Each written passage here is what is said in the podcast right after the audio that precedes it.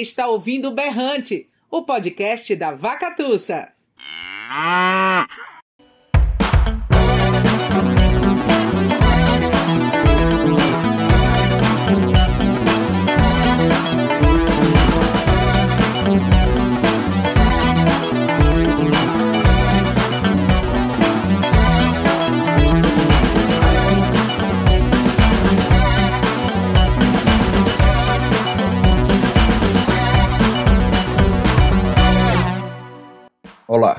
sou Tiago Correia Ramos e este é o podcast Berrante.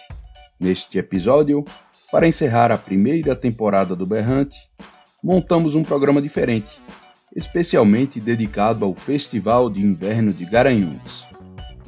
Criado em 1991, a partir de uma ideia do professor Marcílio Ernaux, que foi levada a sério pela Prefeitura de Garanhuns em parceria com o governo de Pernambuco o Festival de Inverno de Garanhuns, ou simplesmente FIG, como também é conhecido, se consolidou como um evento de grande importância no calendário cultural de Pernambuco. Já na primeira edição, uma programação dedicada a diferentes linguagens artísticas, envolvendo artes plásticas, fotografia e vídeo, literatura, dança, teatro, artesanato e música, com shows de Zé Ramalho, Alceu Valença e Dominguinhos. Em julho de 2020, o festival chegaria à sua trigésima edição. Mas aí veio a pandemia do coronavírus e tudo parou. WHO has been assessing this outbreak and we're deeply concerned that COVID-19 can be characterized as a pandemic. Ao invés de chocolate quente, vinho, aglomeração e calor humano, as ruas, praças e parques de Garanhuns ficaram desertas. Os hotéis, bares e restaurantes vazios. Para frear o contágio, o comércio fechou, eventos, cinemas e teatros foram cancelados. Em 2021, apesar do desenvolvimento das vacinas, no Brasil, elas não chegaram a tempo, por incompetência, falcatrua, hoje sabemos, e descrença na ciência. Enquanto a Europa já flexibilizava suas restrições, com cenas da Eurocopa que alimentavam nossa esperança por uma volta ao mundo que conhecíamos, o Brasil batia recordes e recordes no número de mortes. E assim, passamos mais um ano sem o Festival de Inverno de Garanhuns. Um segundo ano seguido, sem festas, sem shows, sem encontros, sem vinho, abraços, beijos. Para reativar esta lembrança, na esperança que essa faísca se torne chama novamente e faça o Festival de Inverno voltar em 2022, seja em que formato for, virtual, híbrido ou presencial, montamos este episódio com uma série de depoimentos sobre o FIG.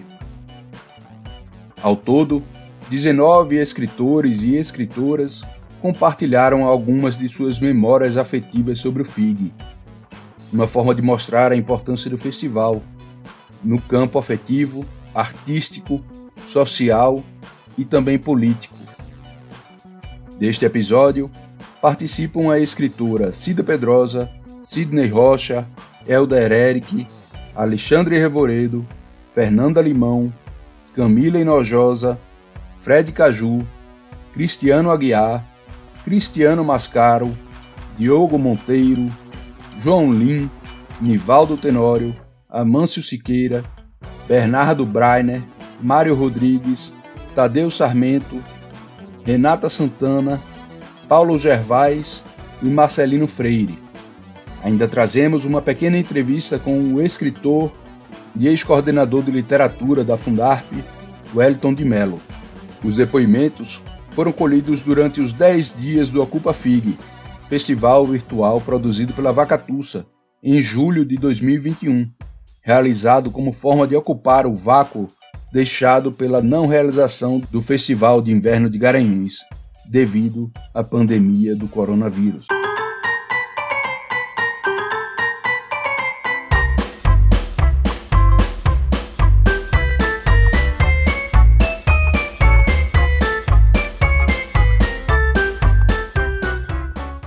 Antes de passarmos para os depoimentos, lembramos que o Berrante é o podcast da editora Vacatussa. Em nosso catálogo, você encontra livros de literatura infantil, poesia, contos, cinema e educação. Para conhecer os livros da Vacatussa, acesse o nosso site www.vacatussa.com.br. E para ficar por dentro das novidades, siga a gente no Instagram nosso perfil é vacatussa.editora. Siga também o podcast Berrante em seu tocador preferido, no Spotify, Google Podcasts, Apple Podcasts ou Anchor.fm. Esta temporada do podcast Berrante conta com incentivo da Lei Aldir Blanc, através do prêmio Luzinete Laporte, promovido pela Prefeitura de Garanhuns e recursos do Governo Federal. Ao todo, foram 15 episódios, onde falamos sobre livros e literatura, passando por áreas como o cinema, a música e a educação, além de literatura infantil, poesia, prosa, quadrinhos e ficção científica.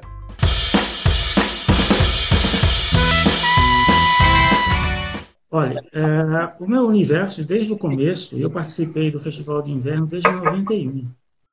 Quem fala é o poeta Paulo Gervais, natural de Garanhuns. Aqui ele fala sobre a primeira edição do Festival de Inverno de Garanhuns. Quando ele começa. Foi nas oficinas. É 95. Todo ano eu participava das oficinas. Né? Sempre na área de literatura, alguma coisa referente à literatura.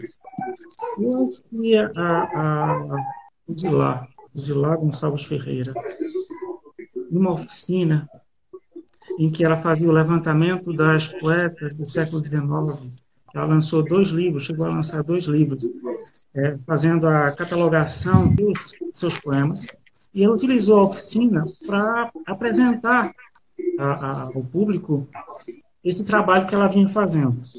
E foi interessante como uma experiência que a gente não conhecia, uma poesia, por exemplo, que a gente não tem acesso, você sabe disso como aluno de, do curso de letras, a gente não tem acesso a essa experiência de mulheres e mais ainda de autores do século XIX, a não ser aqueles do cânone que a gente está acostumado a ver, mas lidos de uma forma sensível, de uma forma inteligente, analítica. Essa experiência foi muito tocante e me marcou bastante. Sobre a primeira edição do festival, continuamos com uma memória do escritor Sidney Rocha, que revela uma nova faceta artística dele e nos ajuda a entender a confluência de linguagens artísticas do FIG. Eu conheço o festival desde a primeira edição, não é? desde 1991. E eu tenho boas recordações daquele ano, porque quando vim para aquele festival, não foi por conta da literatura. No começo dos anos 90, no final dos anos 80 e começo dos anos 90 no Recife, nós tentávamos criar uma escola de cinema. Não havia escola de cinema em, em, em Pernambuco. E é daquele, daquele tempo, aquela luta que nós, cinéfilos e roteiristas desempregados, escrevemos roteiros para cinema sem nunca, nem, sem nunca poder gravar uma cena. Então, é, comandados por Marcelo Pérez, que era um, cineasta, era um cineasta que tinha chegado da Argentina, tinha estudado muito tempo cinema na Argentina, é, um militante político importante na Argentina, e veio para Pernambuco e a gente montou uma coisa chamada Movimento Pró Escola de Cinema e Vídeo de Pernambuco, e fomos aí a pedido ou a convite de um grande cara também do ciclo do Super 8, do cinema pernambucano, acho que Flávio Rodrigues, que nos levou e nós fizemos sessões de cinema, fizemos também cursos de linguagem cinematográfica. A bitola, ou a medida que nós usávamos naquela época era o VHS, o vídeo doméstico, ou o Super VHS, vai lá, como nós tínhamos. E eu tenho boas recordações desse tempo, em que eu era performer também. Além de roteirista, eu era performer.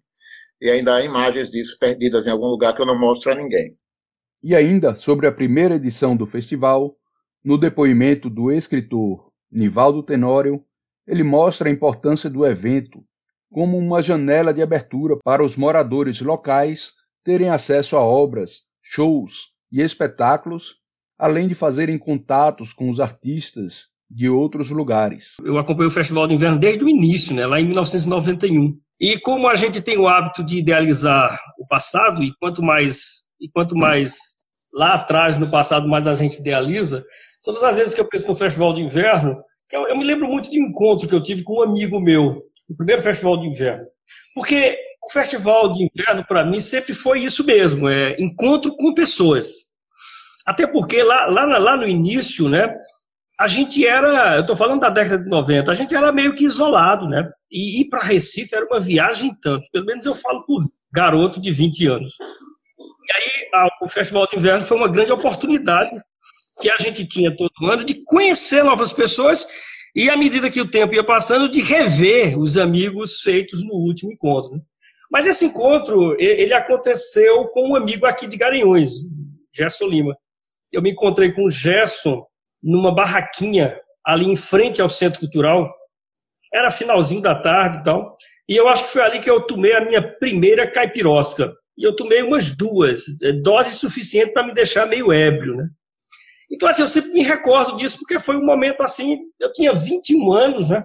É, eu ia me casar no ano seguinte, então eu, eu meio que estava me despedindo de uma etapa da minha vida e estava começando uma outra. Eu ia me casar com Dorvalina, nós nos casamos em, em 92, logo, logo no início de 92, em março. Agora, em março, dia 21 de março, a gente faz 30 anos de casado, então olha aí como, como faz tempo. Né? E, e aí isso, é, é, essa lembrança que eu tenho, essa caipirosca que eu tomei com o Gerson Lima numa da barraquinha daquela, em frente ao Centro Cultural, e cheio de expectativa com relação ao Festival de Inverno, né? porque a gente já sabia mais ou menos o que era, era se propunha ser um festival multicultural, e a gente ia ter, imagine só, apresentações de teatro, muitas oficinas. For, foram nas oficinas que eu conheceria é, Luzilá, Raimundo Carreiro e, e, tanta gente. Então, o Festival de Inverno, para mim, e eu acho que para muita gente aqui de Garanhuns, é isso, é fazer novos amigos e reencontrar amigos feitos nos festivais anteriores. Uma dinâmica de encontros que, em outro momento, segundo conta o escritor Mário Rodrigues, o festival iria presentear Nivaldo Tenório com novos encontros e amizades. Quando eu era jovem, eu era roqueiro, né? E aí uma vez eu assisti ao show do Ira. E como o Ira, embora seja uma grande banda, nunca foi uma banda muito insensada, o show teve um público pequeno e, no entanto, foi um grande show. Era uma boa lembrança para eu citar aqui, mas não é ela que eu vou citar. Tem também o fato da Praça da Palavra, né, que reiteradamente todo ano está acontecendo coisa interessante, mas também não é isso que eu vou citar. Eu vou citar uns festivais de inverno pré-históricos, quando não tinha Praça da Palavra ainda, teve um momento literário que foi na Faga, onde hoje é a ESGA. Isso há uns 20 anos, 21 anos. E eu me lembro que era uma palestra da Luzilar, Luzilar Gonçalves. E nessa palestra, essa é a minha grande lembrança do FIG, que eu fiz essa escavação e cheguei a essa conclusão. A grande lembrança é essa palestra da Luzilar. Por quê? Porque nessa palestra estavam na plateia Elder Eric, que eu não conhecia ainda, e Tenório, que eu também não conhecia ainda. Eu os conheci nessa palestra. Então, o Luzilar fez lá a palestra, depois ficamos lá conversando, e eu os conheci. E aí Helder disse, não, eu sou poeta tal. E aí Nivaldo disse, não, eu sou contista. Aí eu olhei para eles, aí eu disse, se essas duas pessoas podem ser escritores, é óbvio que eu também posso. Né? De maneira, de maneira que foi um estímulo e eu criei uma amizade muito grande com os dois. E, na verdade, né, a minha vida, assim, pelo menos a vida literária, foi muito influenciada pelos dois. De maneira que talvez seja o grande presente mesmo que o, o FIG tenha me dado, é a amizade de Helder e de Nivaldo e a parceria literária que nasceu lá numa salinha da Faga, depois de uma palestra de Luzilar. E foi muito bom ter, ter possibilidade de relembrar isso.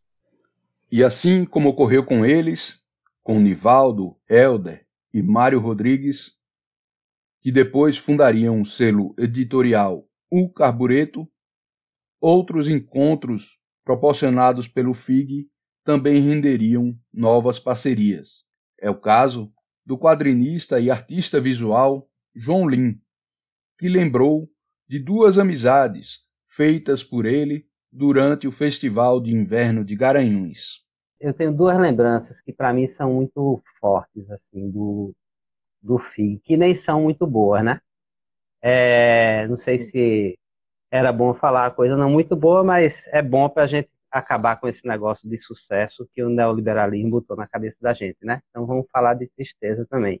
E, na verdade, eu lembro de dois amigos, né, que hoje não estão mais aqui conosco, que foi onde eu os conheci de verdade, porque tinha aquele negócio no fim que era muito legal de você se hospedar e dividir o quarto uhum. com outra pessoa. Então, eu dividi o quarto com o Guitinho, foi quando eu tive a oportunidade da gente realmente se conhecer e foi ali que a gente começou a fazer os projetos juntos. Eu fiz praticamente todos os encartes do CD do Bongá, cartaz, Valeu. material de divulgação e foi lá que a gente se encontrou pela primeira vez, de fato, nem foi para dar oficina e depois a gente terminou ficando hospedado no mesmo quarto, ele dando oficina e eu também.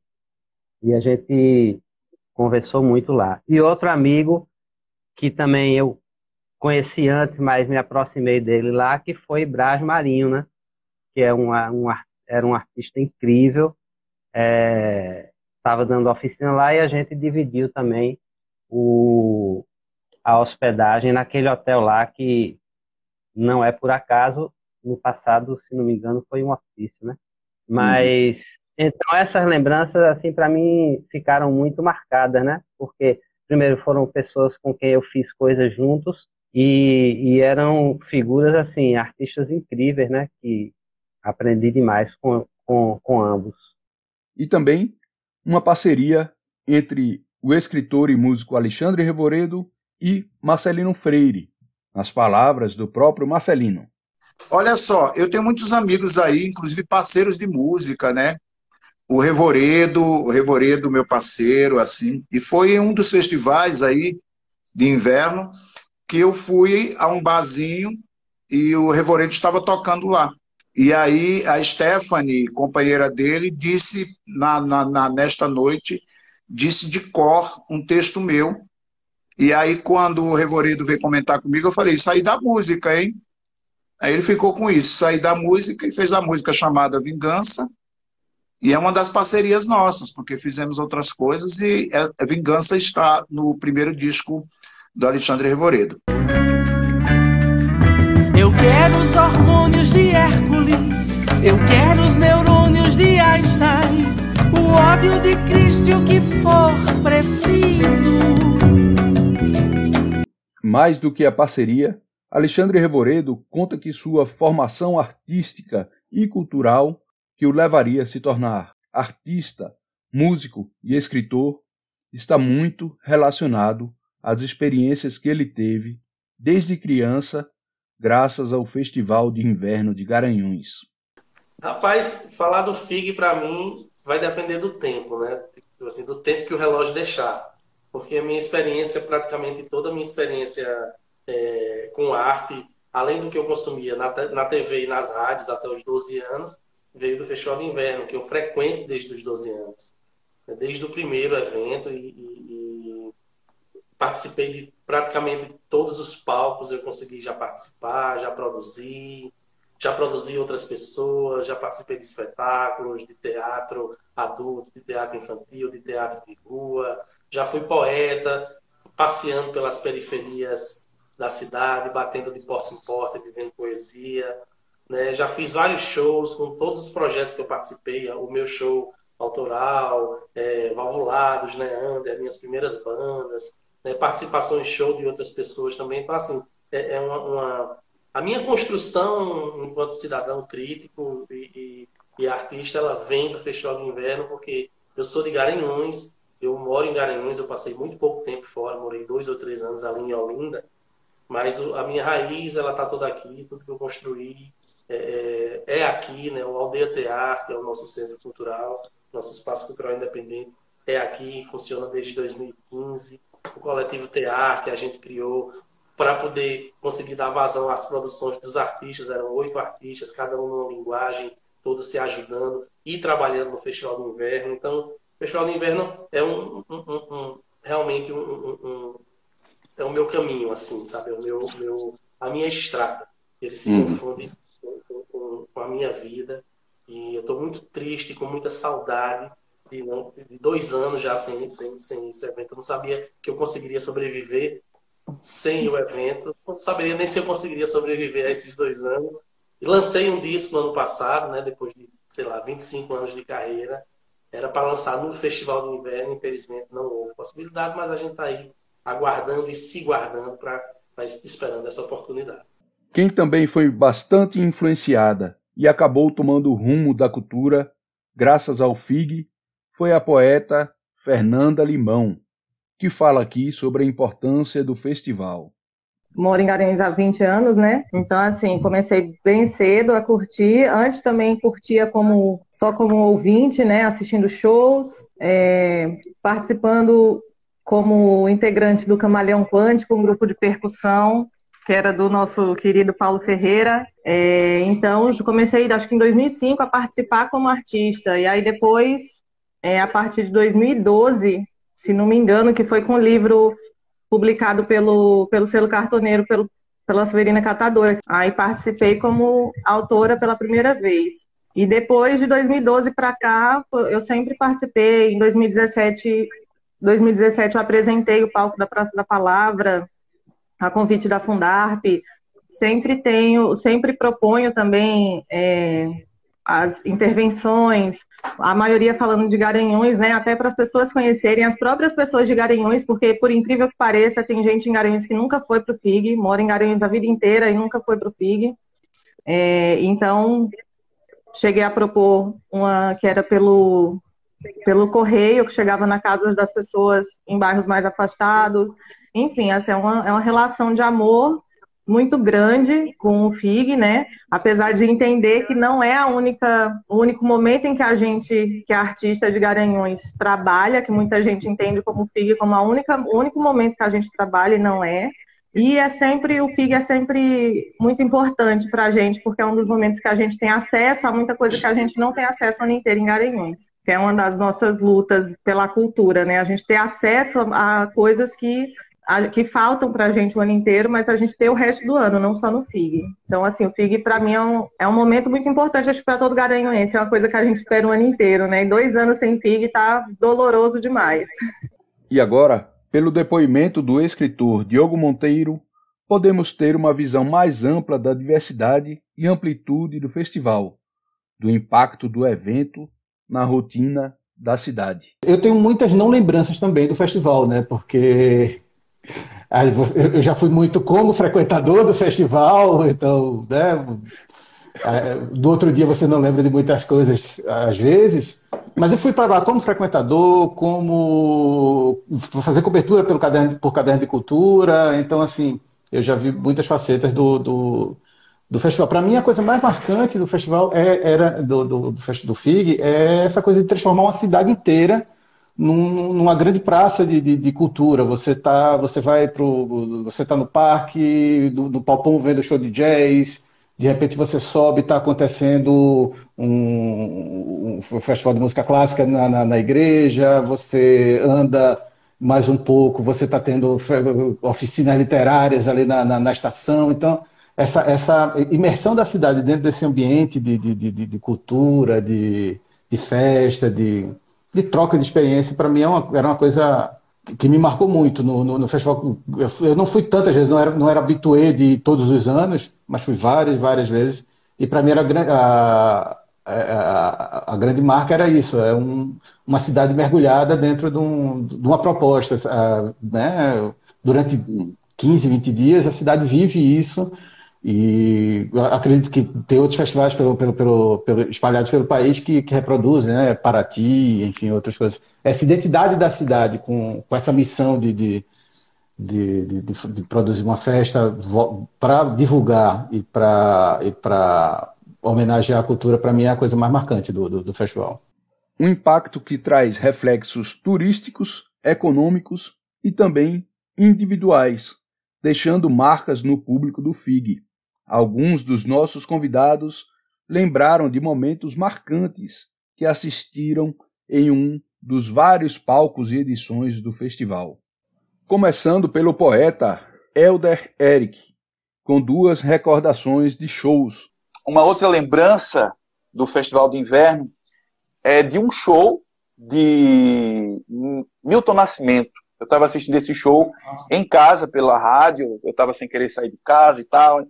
Mas aí o show me impactou tanto, sabe? Ele ele trouxe uma energia tão positiva que eu saí de casa, era mais de uma hora já, e fui a pé, porque não tinha transporte nenhum, chovendo, e eu cheguei, a praça estava lotada, e aí, feito um doido, eu saí abrindo caminho, não ouvi os palavrões que as pessoas estavam falando, derrubei vinho, enfim, e fiquei lá na beira do palco e consegui assistir o show, a, a algo em torno de 10 minutos, talvez 15, as últimas três músicas. Grande Milton Nascimento. O show era Tambores de Minas. Milton, um forte abraço para você, um abraço aqui do Garanhuns, volte, meu querido.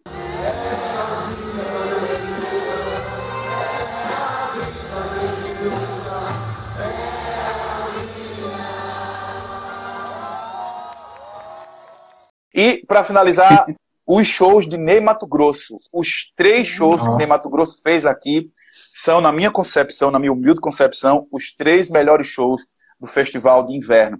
E no primeiro show, eu tenho a impressão que ele olhou para mim durante três segundos e eu fiquei com a perna bamba. Eu fiquei com a perna bamba. Grande Ney Mato Grosso. Completando 80 anos, mas nem parece, hein?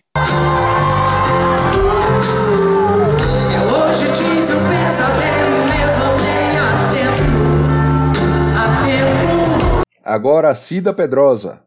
O show solo de Suzano no Palpombo que foi uma das coisas mais lindas que eu vivi. Depois eu achei que o Pau Pombo ficou com uma programação muito chata, assim.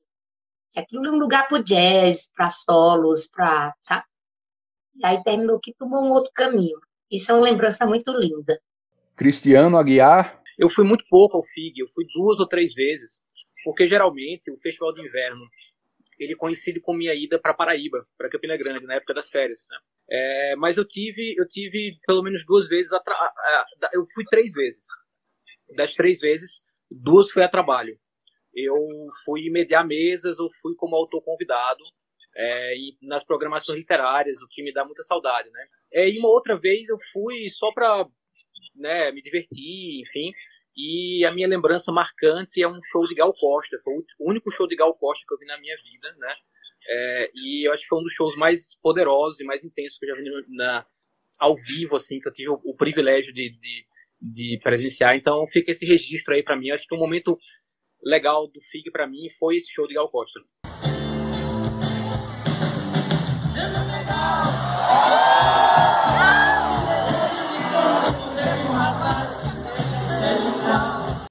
E Marcelino Freire. Eu estive numa homenagem ao Belchior, assistindo, né? Eu estava assistindo a uma homenagem ao Belchior, ele tinha acabado de falecer, e se juntaram ali Lirinha, é, Ângela Rorô, num show que foi emocionante, a multidão cantando as músicas do Belchior. Estava chovendo, mas a multidão não arredava o pé, e a gente ali sofrendo ainda o luto do Belchior. Foi um momento último aí que eu lembro, porque foi de fato a última vez que eu estive aí em Garanhuns. Tenho sangrado demais, tenho chorado pra cachorro. Ano passado eu morri, mas esse ano eu não morro. As lembranças de momentos marcantes não se resumem a shows de música, passam também pela literatura. Voltamos a Cida Pedrosa, que fala sobre o projeto de recitais Outras Palavras, ocorrido em 2008. É, dá uma saudade enorme. Valmir Jordão, que estava nesse projeto, mas é assim, bem, bem emblemático, porque França estava e ele, e ele partiu muito pouco tempo depois. Quando ele voltou do FIG, ele voltou a ser internado e acho que um mês, um mês e meio depois ele partiu. Esse projeto foi lindíssimo, assim porque eu tenho toda uma história de recitação de rua mesmo. A, a minha experiência de resta não é de palco. O palco surgiu na minha vida com vozes femininas, assim. Eu aprendi palco com Silvana Menezes, com Mariane Bijo, mas a, a minha palavra sempre foi no chão, na rua. E o Outras Palavras era exatamente isso, né? a gente recitava na rua. E foi lindo.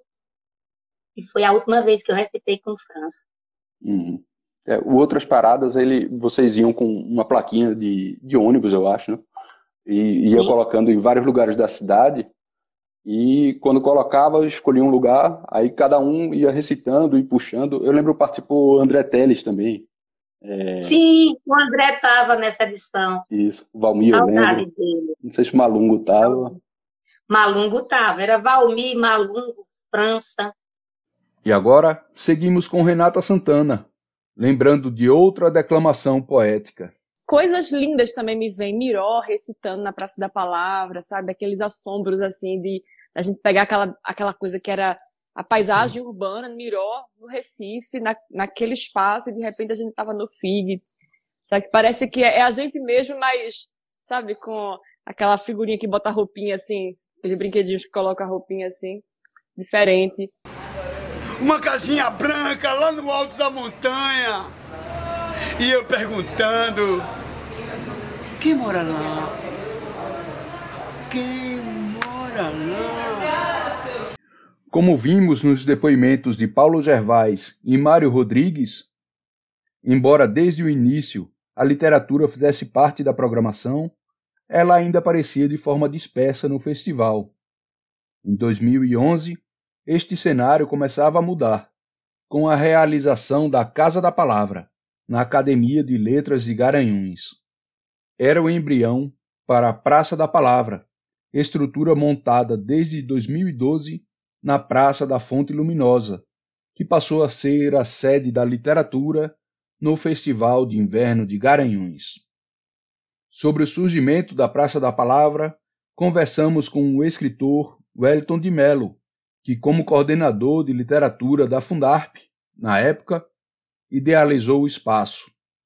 Primeiro eu queria que tu falasse um pouco sobre a ideia, de como surgiu a ideia de fazer a, de fazer a Praça da Palavra como um espaço da literatura.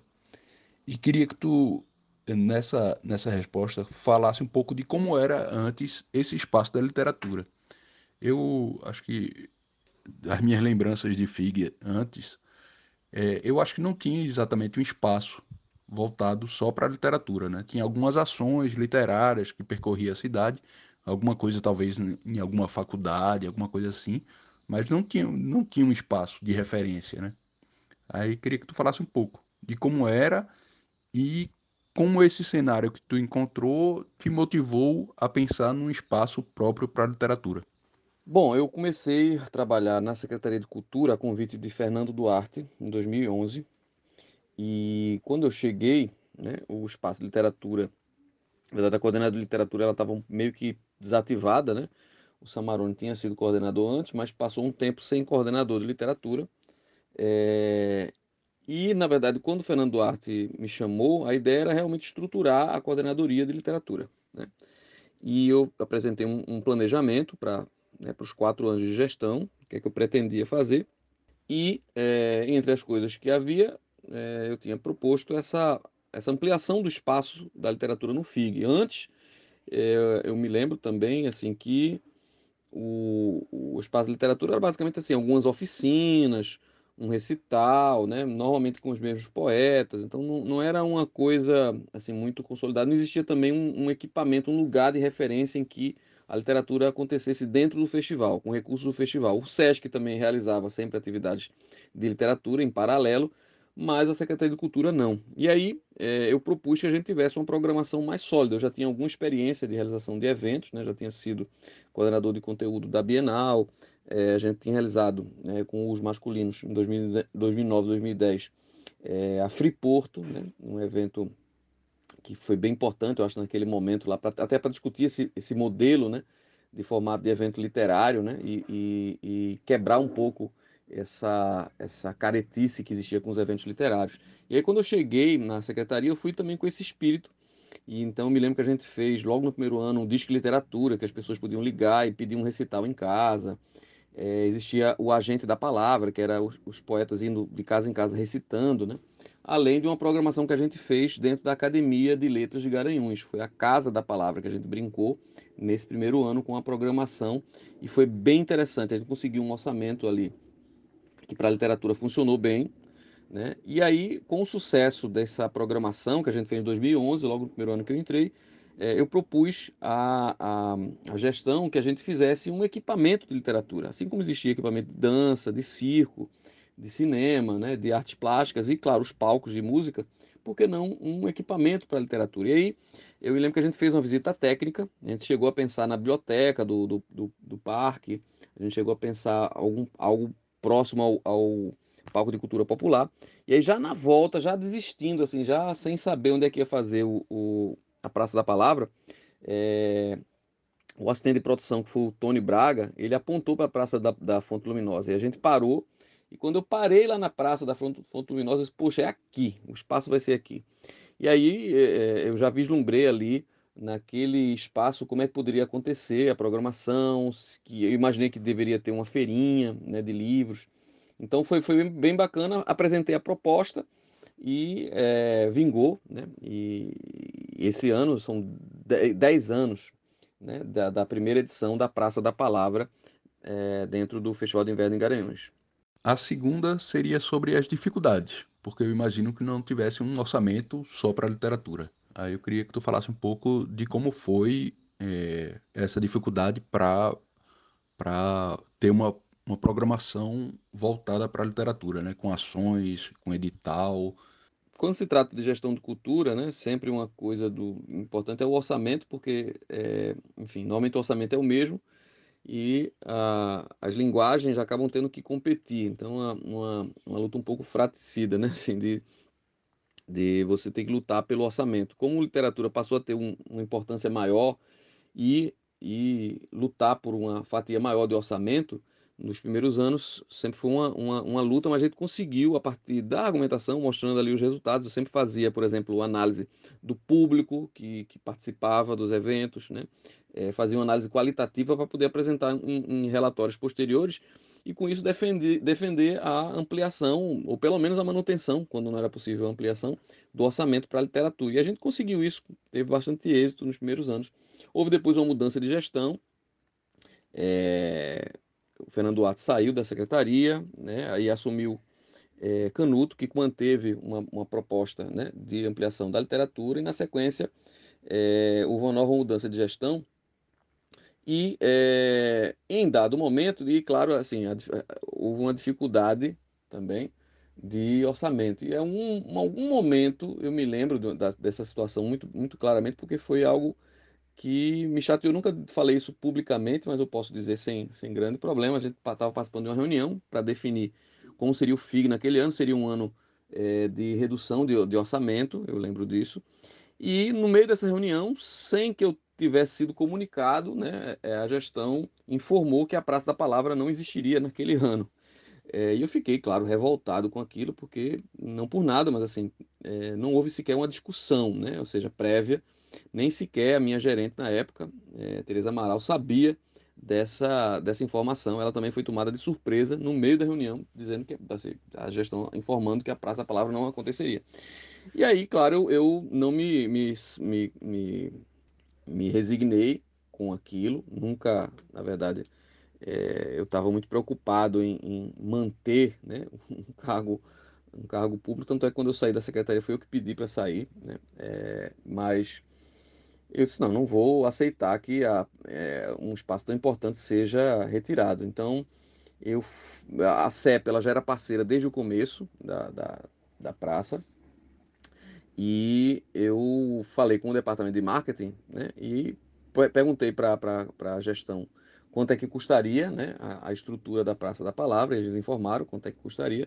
E aí eu cheguei com esse número e disse, olha, queria saber se a CEP topa é, ser patrocinadora da Praça da Palavra. E aí o, o, Ricardo Leitão, presidente da CEP, de cara, ele, ele é sempre um visionário e ele percebeu a importância daquele espaço, da manutenção daquele espaço e de cara ele, ele topou. E aí a gente conseguiu manter a Praça da Palavra. Né? É, eu saí da gestão em 2017 e a Praça da Palavra ainda continuou acontecendo. É, e, e, eu acho que com, e com a parceria importante da CEP, né? Então, mas, enfim, é, é, é uma, uma dificuldade que a gente sabe que, que toda gestão vai ter que passar de tomar decisões, né? Eu acho que, sinceramente, naquele momento não foi a decisão adequada e, e nem, nem, nem a decisão adequada, nem a forma como foi feito, né? É, mas, no final das contas, eu acho que, que o público é, teve uma, uma a felicidade de que a CEP abraçasse né, a Praça da Palavra, e desde então a CEP vem, vem patrocinando a praça e continua como parceira, e a praça continua firme e forte. É, é sobre como, como foi pensado aquele espaço. É, eu acho que desde a primeira edição sempre existia o palco lá, né? É, e também a parte da, da feira, né? Para livrarias, é, tem, sempre tem um stand de sebo, né? É, aí queria que tu falasse um pouco de como foi pensado esse, o, a ocupação desse espaço e também da programação, da programação para a Praça da Palavra, porque geralmente de manhã, pelo menos nas últimas edições, de manhã era sempre a questão do mais voltada para criança, né? Era contação de histórias tal, e depois tinha as discussões e, e, e sempre tinha uma coisa meio de festa também, meio uma performance, né? Com umas performances literárias, mas também com, com pé na, na performance e na música, assim. É, queria que tu falasse um pouco sobre isso. Quando eu tive a ideia de fazer a, a Praça da Palavra, né, é, eu achava que era importante envolver ali todas as dimensões do segmento, né, ou seja, não, não, não apenas a, a, a dimensão artística e simbólica, mas a dimensão também econômica. Então eu achava que era importante, por exemplo, que existisse um espaço para debates, para os recitais, para as leituras é, de originais, ou enfim, para as conversas, mas também que existisse uma, uma, uma mini feira né, é, de livro. E aí, é, quando eu vi o espaço, eu vi claramente que era possível naquele corredor fazer um, alguns estandes, né? E aí eu pensei, não, seria importante de repente ter um stand da CEP, desde o começo eu pensei que a CEP era um parceiro importantíssimo, a Secretaria de Educação, a própria Prefeitura, né? É, envolver a academia também, envolver, ou seja, o tecido cultural local para que eles tivessem seu stand, e achava que era importante que o festival garantisse, assim como garante para os artistas, né? Que vão dar oficinas, é, uma alimentação, né? Ou, ou às vezes garante também a hospedagem, eu achava que era essencial que o livreiro que participasse do edital, e aí a, a ideia de seleção era a partir de edital, né, que o, o, o, livreiro que participasse fosse garantida a ele duas hospedagens né, e alimentação durante o festival. Por quê? Porque, claro, era um risco né, que ele ia correr de montar uma estrutura de participar do, do evento e a gente não sabia se isso poderia ser economicamente viável ou não. E aí, dentro de uma perspectiva de subsídio, né, eu achava que era essencial garantir isso. E aí fiz essa defesa, né? No começo também não foi muito bem compreendido, mas logo na sequência e quando aconteceu o primeiro ano, as pessoas entendendo do que é que se tratava, né? Ou seja, garantir essa hospedagem e essa alimentação era diferente, por exemplo, do que você faz com, com a banda, né? Porque a banda normalmente ela que vai viabilizar a sua vinda. É uma estrutura porque é um valor bem maior. E no caso da literatura isso não, não era possível. Então sempre fiz essa defesa de que a gente garantisse ali a hospedagem e alimentação dos artistas e também dos livreiros que participavam.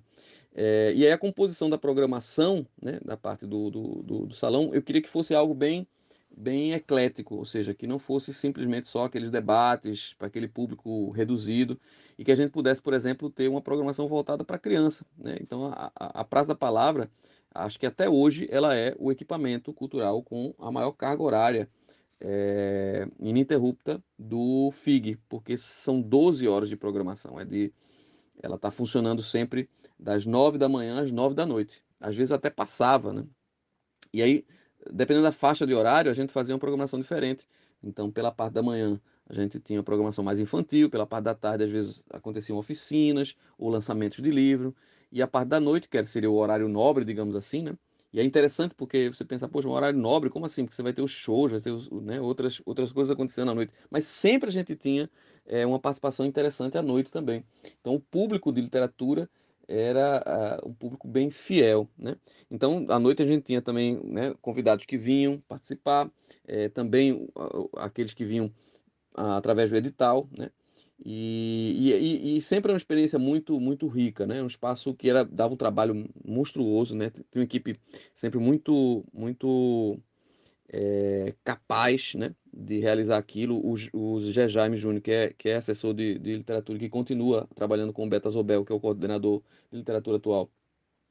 é uma, uma, uma força da natureza, né? Ele sempre é, tem muita energia para poder segurar a onda da Praça da Palavra e, e, outros produtores que participaram também, como produtores independentes, como o, o Danilo Carias, o, o Alexandre Melo, que participaram em, em, anos diferentes como produtores associados e que fizeram ali esse, esse trabalho de, de coordenar a Praça da Palavra e que a programação de literatura, lembrando, ela não, não se resume só à Praça da Palavra também, né? Você tem outras atividades como o, o Agenda da Palavra, é, e, os livros livres, né, que acontecem. Acho que no primeiro ano a gente fez também uma coisa chamada Disque Literatura, que a pessoa ligava e pedia um recital em casa, então foi bem bacana. Então, essa perspectiva do que eu fiz ali com a Praça da Palavra era um pouco aquilo que eu já acreditava antes de entrar na Secretaria de Cultura, que era fazer com que a literatura circulasse, fazer com que a literatura é, tivesse fora do pedestal. Né? Às vezes se tem aquela ideia da literatura como uma arte é, elitista, e claro, quando a gente pensa que a, a, a habilidade né, da leitura é essencial para você fruir a literatura, é diferente do que acontece com outras artes, que embora você tenha também né, uma necessidade de uma educação artística, é possível você fruir, é, por exemplo, com, com, com, mais facilidade do que a literatura. E isso encastelou a literatura durante muito tempo. Quando a gente fez a Free Porto, né, que era um, uma contestação desses formatos é, de festa literária né? no, no bairro do Recife, entre 2009 e 2010, isso com urros masculinos, eu, o Arthur Rogério e o Bruno Pifardini, a ideia era justamente essa, era, era fazer com que a literatura circulasse, que ela pudesse é, estar na rua. E aí a Praça Palavra meio que concretizou também um pouco esse, esse pensamento, porque é uma praça que ficava no meio, que fica no meio do caminho, né? Ou seja, entre o Euclides Dourado e, e a, a, a Mestre Dominguinhos, a Praça Mestre Dominguinhos, onde aparece essa programação. Então as pessoas estão sempre passando por ali.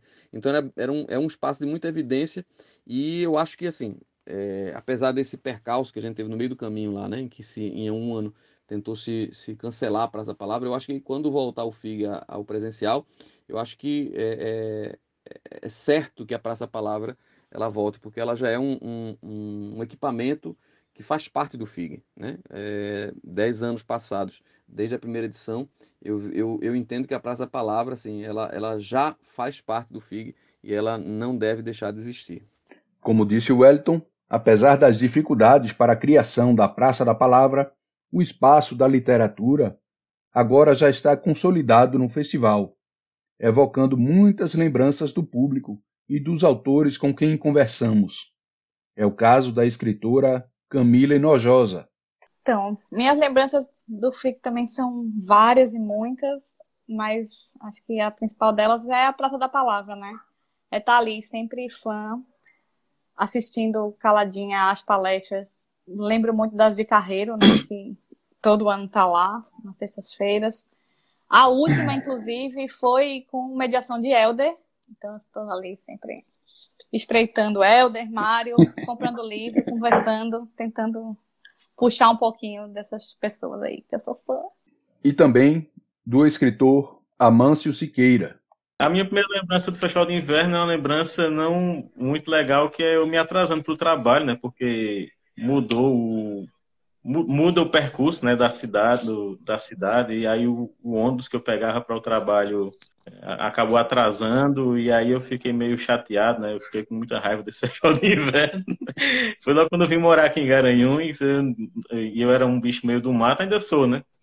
Mas depois eu descobri é, a, a beleza do festival do FIG, e me tornei assíduo visitante, né? Todas, todos os palcos né, desde das exposições de arte até o teatro, cinema, eu tento curtir de tudo. Mas é claro que um lugar especial no coração da gente fica na Praça da Palavra, né? Praça da Palavra é o, o local que mais eu, eu frequento, né? Espero voltar a frequentar no, no próximo ano. Espero que a gente tenha um bate-papo como esse ao vivo, né? Tete a tete aí.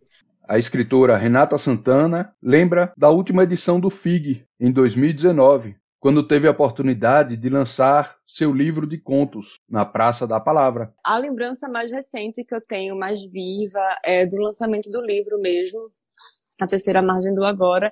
E foi o último, né? Assim, a gente não contava, né, com o que iria acontecer. E o lançamento foi na Praça da Palavra. Com, teve um debate com Stefane Marion, sobre literatura e memória.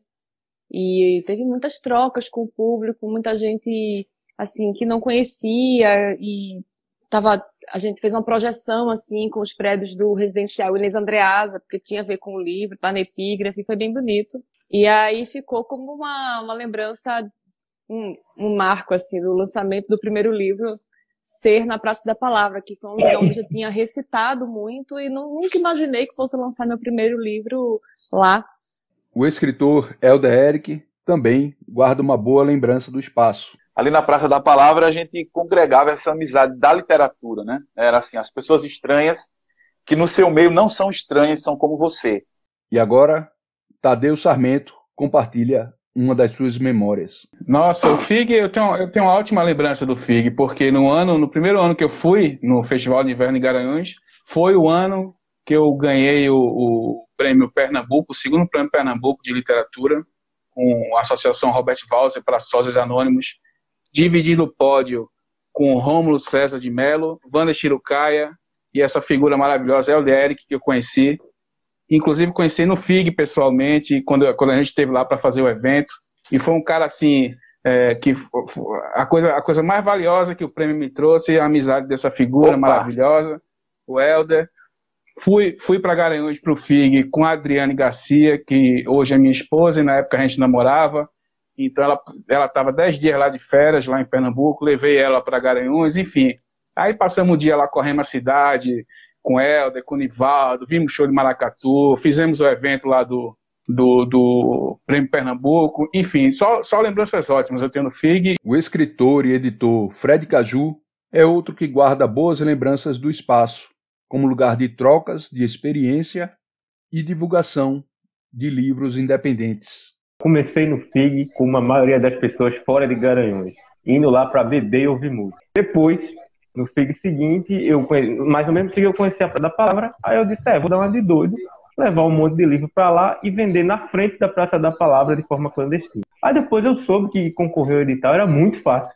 Eu disse, é só mandar a proposta para a secretaria e eu disse, ah, então eu vou escrever lá e entrar com a castanha mecânica. Então eu primeiro conheci o FIG bebendo, como a maioria das pessoas, fora de Garanhuns. É, aí depois eu invadi a Praça da Palavra, vendendo livro na frente dela.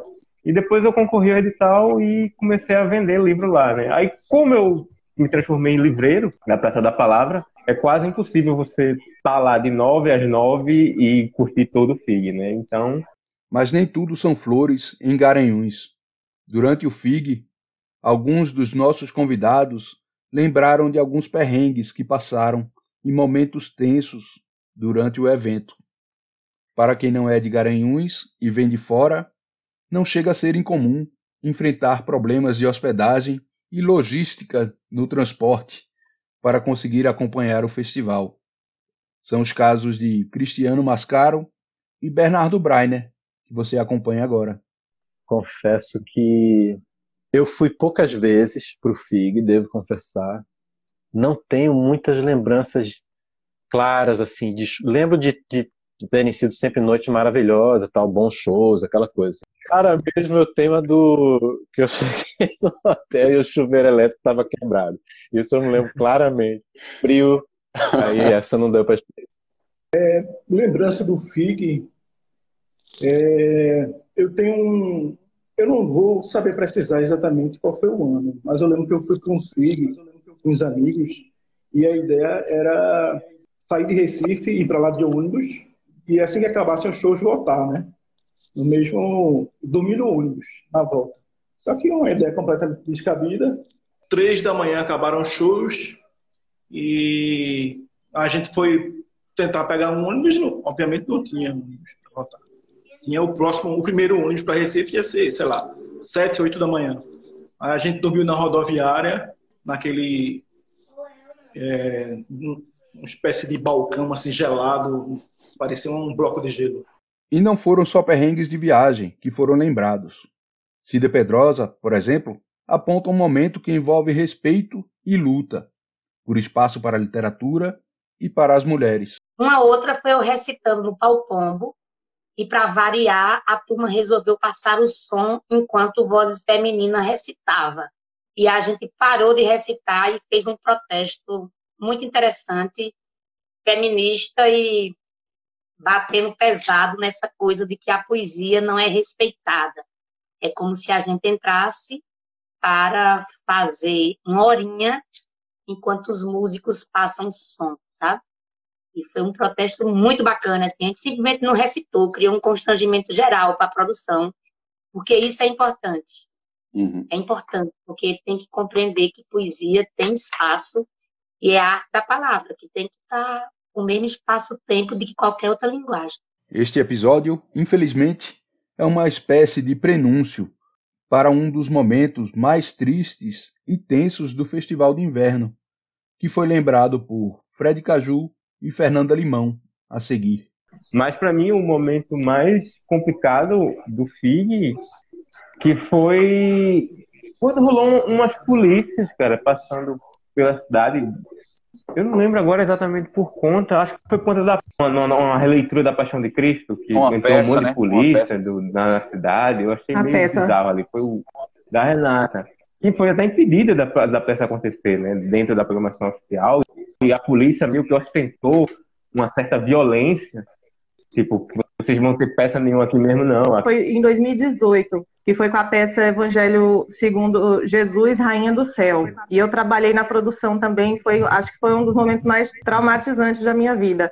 Ver a polícia invadir o local que a gente tinha alugado com recursos próprios, aliás, vindos de uma vaquinha, não foi com recursos públicos. E aí foi uma foi um choque muito grande ver a polícia invadindo, ver a Renata indo, abrindo os portões e falando, vai entrar todo mundo e vai assistir de graça, ninguém vai pagar, e eu vou fazer, e acabou. E ela fez na chuva, na raça, uma mulher, uma mulher incrível, assim, que eu fico muito feliz de ter conhecido. Para mim também foi um dos momentos mais marcantes. Como pudemos ouvir, o festival nos deixou marcas no âmbito político, cultural e social.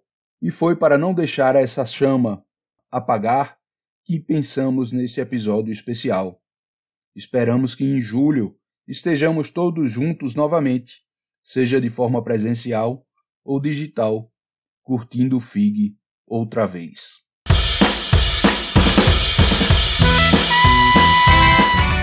Bom, chegamos ao fim do nosso episódio especial sobre o Festival de Inverno de Garanhuns. Com isso, encerramos a primeira temporada do podcast Berrantes. Programa é produzido pela Vacatussa e tem apresentação minha, Tiago Correa Ramos. Neste episódio, para pontuar alguns momentos do programa, utilizamos áudios do jornal O Globo, áudios dos shows de Ney Mato Grosso, Milton Nascimento e Gal Costa no FIG, trechos de músicas de Reboredo, Belchior e da performance do poeta Miró da Muribeca. As vinhetas de abertura, BG, transição de quadros e encerramento do berrante são de músicas do Chambaril, num oferecimento da Manha do Gato. A locução de abertura é de Júlia Carvalho. Esta temporada do podcast Berrante contou com o incentivo da Lei Aldir Blanc, através do edital de difusão artística e cultural de Garanhuns, dentro do prêmio Luzinete Laporte, promovido pela Secretaria de Cultura, Prefeitura Municipal de Garanhuns e Governo Federal. E aí, curtiu Berrante?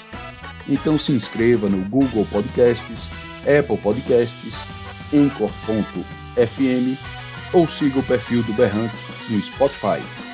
Através deles, você pode ouvir este episódio novamente, ouvir todos os episódios já publicados até então e saber quando vai estrear a nova temporada. Também vale a pena seguir a Vacatussa no Instagram, vacatussa.editora, para acompanhar as novidades de promoções, lançamentos e projetos da Vacatussa.